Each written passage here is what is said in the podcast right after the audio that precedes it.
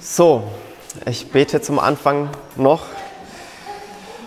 Herr Jesus, schenk du jetzt einfach auch nochmal Aufmerksamkeit und Kraft zum Zuhören ähm, für ja, diesen letzten Gottesdienst von der Freizeit, ähm, wo man dann abends ja, einfach lang vielleicht wach geblieben ist oder nicht so gut geschlafen hat und jetzt vielleicht dann doch ein bisschen müde ist dass du Wachheit, Aufmerksamkeit schenkst, aber auch mir die richtigen Worte, dass du nochmal mit deinem Geist zu uns sprichst, denn Kraft, dass es Worte sind, die wir nicht nur hören, sondern die unser Leben verändern, die uns prägen und dass wir von deiner Liebe, von deiner Gnade, von deiner Gegenwart so erfüllt werden, dass wir hinausgehen und ähm, von dir erzählen, von deiner Liebe.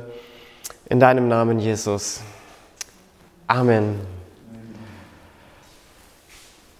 Der rote Faden von der Freizeit. Gott begegnet uns, Gott verändert uns in dem Sinne, dass wir erkennen, wer wir sind und dass wir auch befreit und verändert und geheilt werden. Und er sendet uns, wie wir es auch gerade in einem Theaterstück gehört haben, ähm, wo Jesus die Jünger ausgesandt hat. Und bei der ersten Bibelstelle, die wir an der Freizeit gehört hatten, war so die Frage, von Gott an Jesaja, wer soll für uns gehen? Wer soll für uns gehen? Und ich glaube, das ist auch eine Frage, die Gott an uns, an jeden Einzelnen immer wieder stellen möchte. Und vielleicht war es bei Jesaja so, dass Gott, äh, dass, äh, Gott irgendwie gewusst hat, okay, Jesaja wird schon Ja sagen. Und ich meine, er hätte auch einfach zu Jesaja sagen, komm, äh, sagen können, geh, geh los, ich habe einen Auftrag für dich, erledige das. So wie bei Jona, wenn man die Geschichte im Kopf hat, ne, der eigentlich erst so gesagt hat nein und dann nicht so ganz die freie Wahl hatte, von einem großen Fisch verschluckt wurde und äh, dann der Auftrag äh, von Gott an Jona wiederholt worden ist. Bei Jesaja jedenfalls ist es als Frage formuliert. Und ich finde, das ist auch eine, eine sehr interessante Textstelle und Sache, weil es die Möglichkeit betont. Gott hat einen Auftrag, sagt, hey, hier gibt es was zu tun, wer will gehen? Und ich glaube, das ist auch was, wo wir einen Herzschlag Gottes erkennen können. Gott ist nicht jemand, der einen zwingt, irgendwas zu tun, sondern sein Herz ist, Freunde zu finden, die ihm vertrauen, die darauf hören, was er sagt. Er sucht Menschen, die bereit sind, für ihn zu gehen. Und ich glaube eins, und ich weiß es sogar, wenn wir für Gott gehen, dann werden wir nicht enttäuscht. Ich bin zutiefst davon überzeugt, dass er Gutes vorbereitet hat. Und ich glaube, das durften wir an dieser Freizeit merken. Gott hat Gutes vorbereitet. Er hat gute Worte ausgesprochen. Er hat zu unseren Herzen geredet. Und ich glaube auch, dass Gott Gutes nach der Freizeit vorbereitet hat. Und das heißt klar nicht, dass es immer einfach wird. Der Weg mit Jesus ist nie wirklich einfach. Es gibt immer wieder Herausforderungen und Schwierigkeiten, denen wir uns stellen müssen.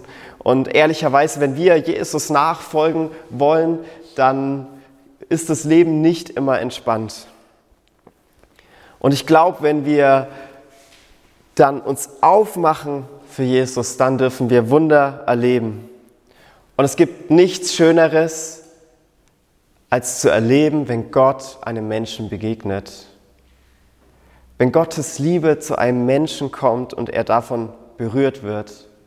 Das sind so Momente in meinem Leben, wo ich selber auftanke und ich einfach begeistert bin und ich dann gar nicht anders kann, als davon zu erzählen. Und noch Jahre später habe ich dann diese Geschichten in meinem Kopf, wo Gott gewirkt hat, wo ich Wunder Gottes erlebt habe. Und ich denke zurück und denke mir, danke Gott, wow, was du schon alles Großes in meinem Leben getan hast. Und die Frage ist trotzdem immer wieder neu, bin ich bereit für Gott zu gehen? Bin ich bereit für ihn zu gehen. Und was mich fasziniert, ist die Geschichte von Reinhard Bonke. Wer ihn nicht so kennt, das ist einer der größten Prediger, Evangelisten der letzten Jahre. Der hat in Afrika vor Millionen von Menschen gepredigt und Menschen zu Jesus geführt. Gott hat durch ihn mächtig gewirkt. Und er hat ein brennendes Herz für Jesus gehabt. Und er hat eine Biografie über sein Leben geschrieben. Und am Ende seines Buches Im Feuer Gottes erzählt er, dass er zutiefst davon überzeugt war, dass wenn er dem Ruf Gottes nicht gefolgt wäre, Gott jemand anders gefunden hätte. Und wisst ihr, das ist auch so eine, so eine Wahrheit, die da drin steckt. Gott ist nicht abhängig von uns, aber er möchte durch uns wirken. Er ist nicht abhängig von uns, aber er will durch uns wirken. Gott hat gute Dinge vorbereitet. Und mein Herz ist es, dass wir in diese Möglichkeiten hineingehen. Denn wenn wir, also wenn Gott, sage ich mal, Sachen vorbereitet hat und sagt, hey, hier ist was vorbereitet, du musst nur reingehen und so sagen, hey, und dann erlebt man was Tolles mit Gott. Aber wenn wir das konstant nicht tun und Gott hat Dinge vorbereitet und wir, wir schaffen es irgendwie nicht, zu, uns zu überwinden oder da mal reinzugehen, dann kann es eben sein, dass wir diese Möglichkeiten verpassen. Und ich glaube, Gott will durch jeden Einzelnen hier Menschen berühren, Menschen erreichen, Kranke heilen. Und Gott hat bereits alles vorbereitet. Er hat uns beschenkt und jetzt ist an der Zeit, dieses Geschenk weiterzugeben. Und das macht Paulus deutlich in einem Brief an die Gemeinde in Ephesus. In diesem Brief geht es eigentlich ganz stark um das Thema Einheit, um Zusammenhalt. Und oft erinnert aber Paulus immer wieder an das Evangelium in Briefen. Und ich glaube, eine Sache macht es, wenn er an das Evangelium erinnert. Und ich weiß nicht, wenn ihr schon mal eine Projektgruppe hattet oder gemeinsam an irgendwas gearbeitet habt, gemeinsam irgendwas gestemmt habt, das schweißt zusammen. Das schweißt zusammen. Und wenn Paulus praktisch ans Evangelium erinnert, dann erinnert er an das gemeinsame Ziel, an einem Strang ziehen und es führt die Menschen wieder zusammen. Und an einer Stelle eben in diesem Brief macht er deutlich, hey, wir sind vom Tod ins Leben versetzt worden und das nicht aus eigener Leistung. Und er hat gesagt, hey Gott, und, und er sagt in dieser Stelle, Gott hat so viel getan, aber es gibt auch etwas, was wir tun können. Sein Statement ist, Gott hat eigentlich schon alles vorbereitet, aber es gibt auch noch etwas, was wir tun können. Und die Stelle, um die es geht, ist in Epheser 2, Verse 8 bis 10. Und dort heißt es, durch Gottes Gnade seid ihr gerettet aufgrund des Glaubens. Und ihr verdankt eure Rettung nicht euch selbst, sondern sie ist Gottes Geschenk. Sie gründet sich nicht auf unsere eigene Leistung, auf menschliche Leistung, damit sich niemand rühmen kann. Denn wir sind Gottes Schöpfung und wir sind durch Jesus Christus geschaffen, um das zu tun, was gut und was richtig ist. Und Gott hat alles, was wir tun sollen, vorbereitet.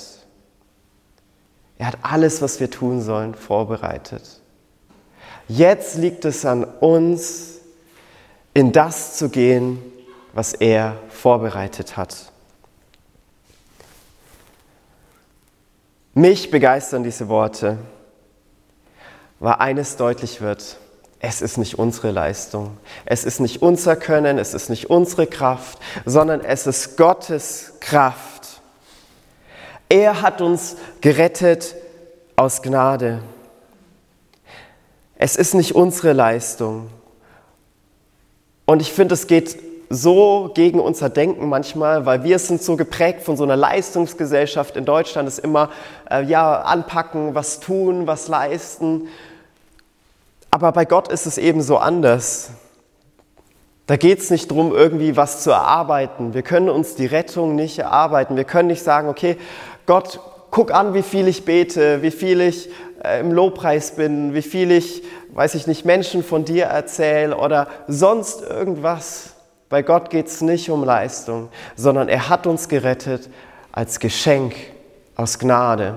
Und wir können nur wie Kinder dastehen und sagen, danke Jesus, wow, danke für dieses Geschenk und uns einfach drüber freuen und sagen, wow, Gott, was du Gutes getan hast. Wir können nichts dazu tun. Wie Jesus es gesagt hat mit seinen ja, letzten Worten am Kreuz, es ist vollbracht. Nach diesem langen Leidensweg hat er gesagt, es ist vollbracht.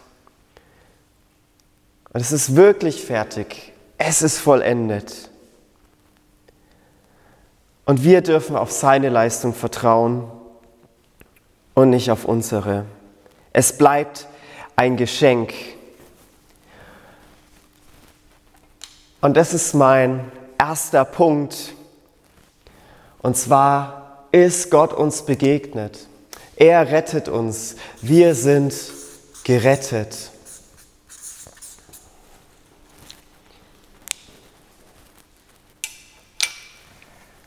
Aber es ist nicht so, dass es damit jetzt irgendwie fertig ist.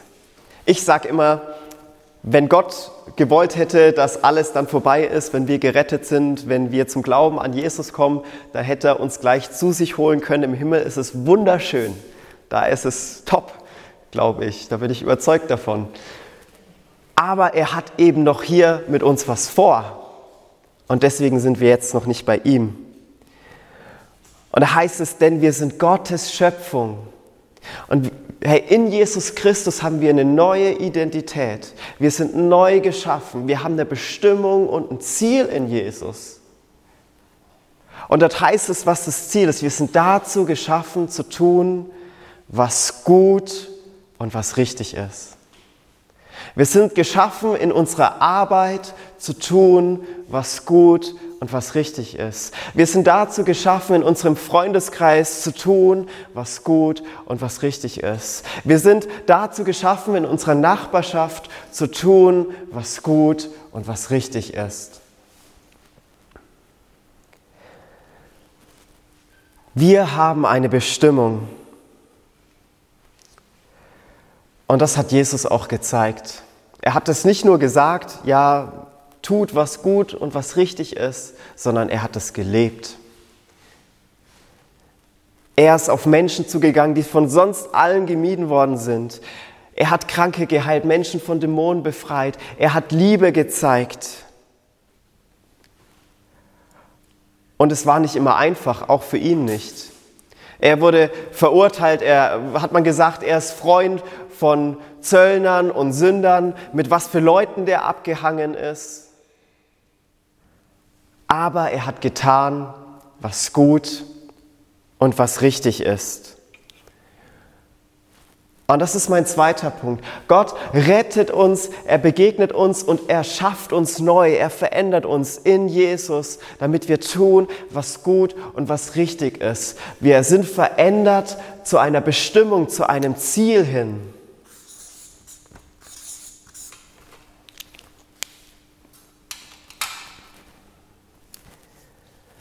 Gott rettet uns also aus Gnade. Er hat einen Plan mit uns. Und jetzt ist die Frage, was ist eigentlich unser Part in dem Ganzen? Jetzt könnte man doch eigentlich sagen, okay, hey, Gott hat uns gerettet, okay, das Ziel ist klar, jetzt komm, packen wir an, los geht's, aktiv werden. Aber das Spannende und es fasziniert mich wirklich an diesem Text. Paulus schreibt da, hey, selbst wenn wir irgendwie Sachen tun sollen, wenn wir was machen sollen, wenn wir aktiv werden sollen, hey, da schreibt Paulus schon, hey, selbst die ganzen Werke, alles, was es zu tun gibt, alles, was wir tun sollen, hat Gott schon vorbereitet. Auch da ist Gott mit drin. Gott hat alles vorbereitet, was wir tun sollen. Stellt euch das mal vor, denkt mal, da kurz drüber nach. Alles, was wir tun sollen, alles, was er mit uns vorhat, hat er bereits vorbereitet. Das, was Gott durch dich tun möchte, nach der Freizeit, in deinem weiteren Leben. Alles hat er bereits vorbereitet. Er hat Begegnungen mit Menschen vorbereitet. Er hat Wunder vorbereitet. Und die Frage von Gott an uns dabei ist, wer geht für uns? Wer geht für mich?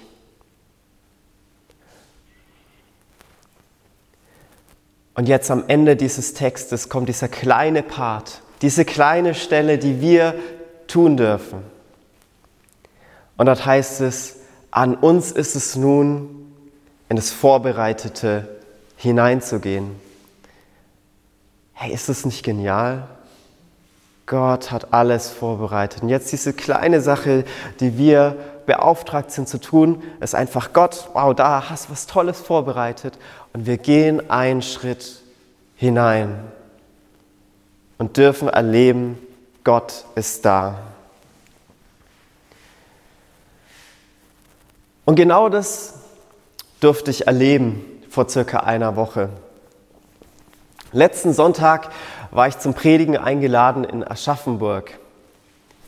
Und ich habe dann gepredigt, habe ein bisschen Zeit mit der Gemeinde verbracht und dann kam noch so der Gedanke, sich die Stadt ein bisschen anzusehen. Und mein, meine Hauptmotivation, mir die Stadt anzusehen, war eigentlich mein Magen. Der hat geknurrt. Ich hatte einfach Hunger und ich wollte was essen.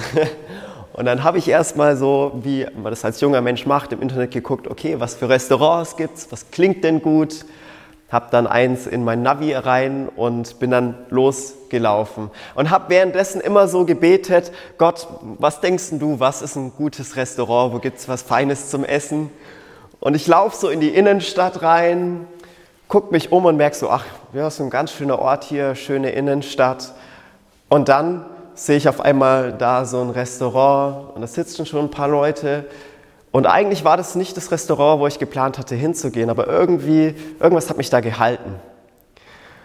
Und ich denke so, ja, gut, gehst du mal hin und ich laufe so zu dem Restaurant hin und dann ist da so ein Aufsteller, wo die Speisekarte steht.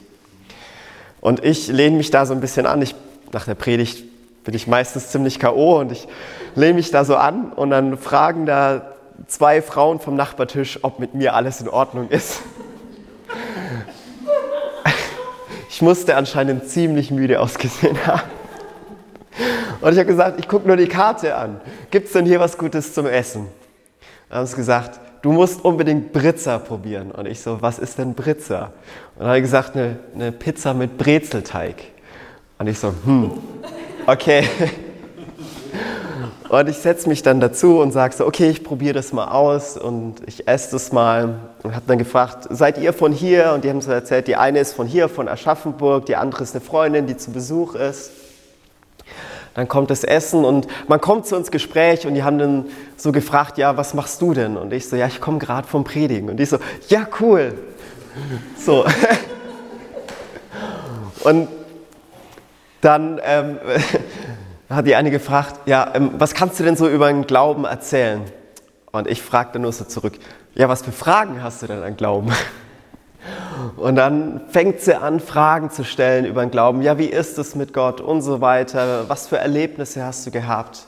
Und sie hat auch einige Frage gestellt. Ähm, und zwar war das, was braucht es in unserer Gesellschaft, dass es nicht mehr so ellenbogenmäßig zugeht? Und da habe ich gesagt, es braucht Gottes Liebe. Es braucht Liebe. Und in dem Moment, ich habe gemerkt, Gott redet einfach auch gerade zu ihr, fängt sie an zu weinen. Einfach mitten während dem Gespräch. Und wir reden weiter und weiter und es kommt immer wieder vor, dass sie während dem Gespräch anfängt zu weinen. Und ich merke, hey, da hatte Gott was vorbereitet. Da hatte Gott einen Menschen vorbereitet, von ihm zu hören. Und am Ende dieses Gesprächs hat sie noch gefragt, ja, wo gibt es denn so eine, so eine Kirche, so eine, wie du hingehst? So. Und dann habe ich auch gegoogelt, wie man es so macht, habe ihr eine Kirche empfohlen und die wird jetzt wahrscheinlich in eine Kirche vorbeischauen.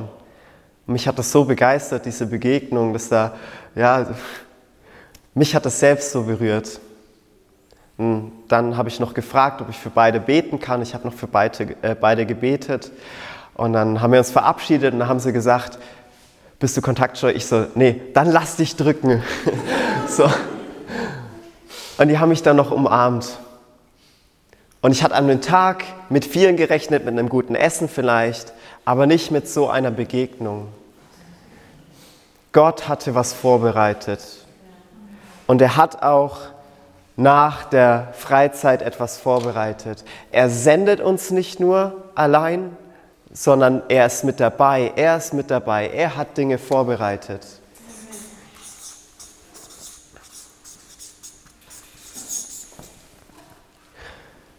Und all das hier, das wirkt Gott. Er begegnet uns, er verändert uns, er sendet uns und selbst in der Sendung hat er Dinge vorbereitet, aber in der Sendung dürfen wir einen kleinen Teil dazu beitragen. Wir dürfen für Gott gehen in das, was er vorbereitet hat.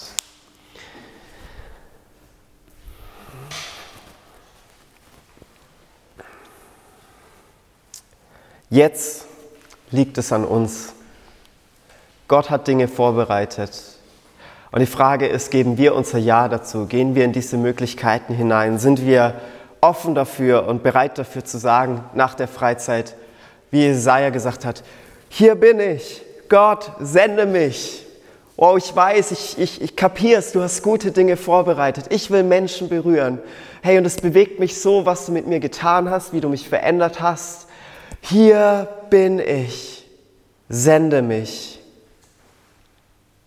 Und ich möchte uns jetzt einladen, dass wir noch in eine Gebetszeit gehen, einen kurzen Moment, das muss nicht sonderlich lang sein, aber einfach über diese Frage von Gott nachzudenken und zu überlegen, was für eine Antwort können wir geben, aus ehrlichem Herzen, was für eine Antwort können wir geben. Und vielleicht merken wir, hey, das fordert uns noch so heraus, ich kann nicht so dieses überzeugte, hier bin ich, sende mich geben.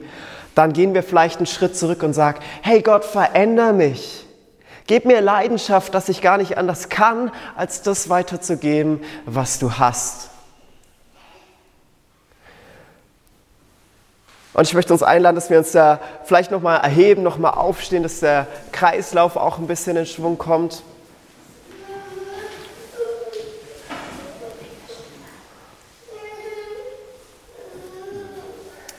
Ja, und ich schnapp mir jetzt einfach nochmal die Gitarre, dass man das vielleicht nebenbei ein bisschen begleiten kann. Und dann, dass wir kurz eine Gebetszeit haben und ich werde die dann abschließen.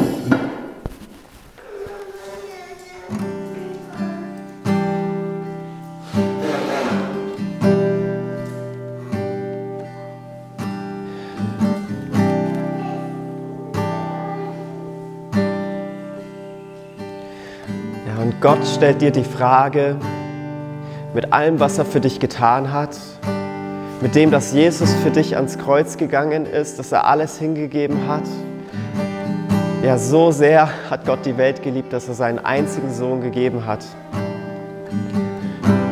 Stellt er dir die Frage, bist du bereit für mich zu gehen? Willst du in das gehen, was ich für dich vorbereitet habe? Nach der Freizeit in deinem weiteren Leben.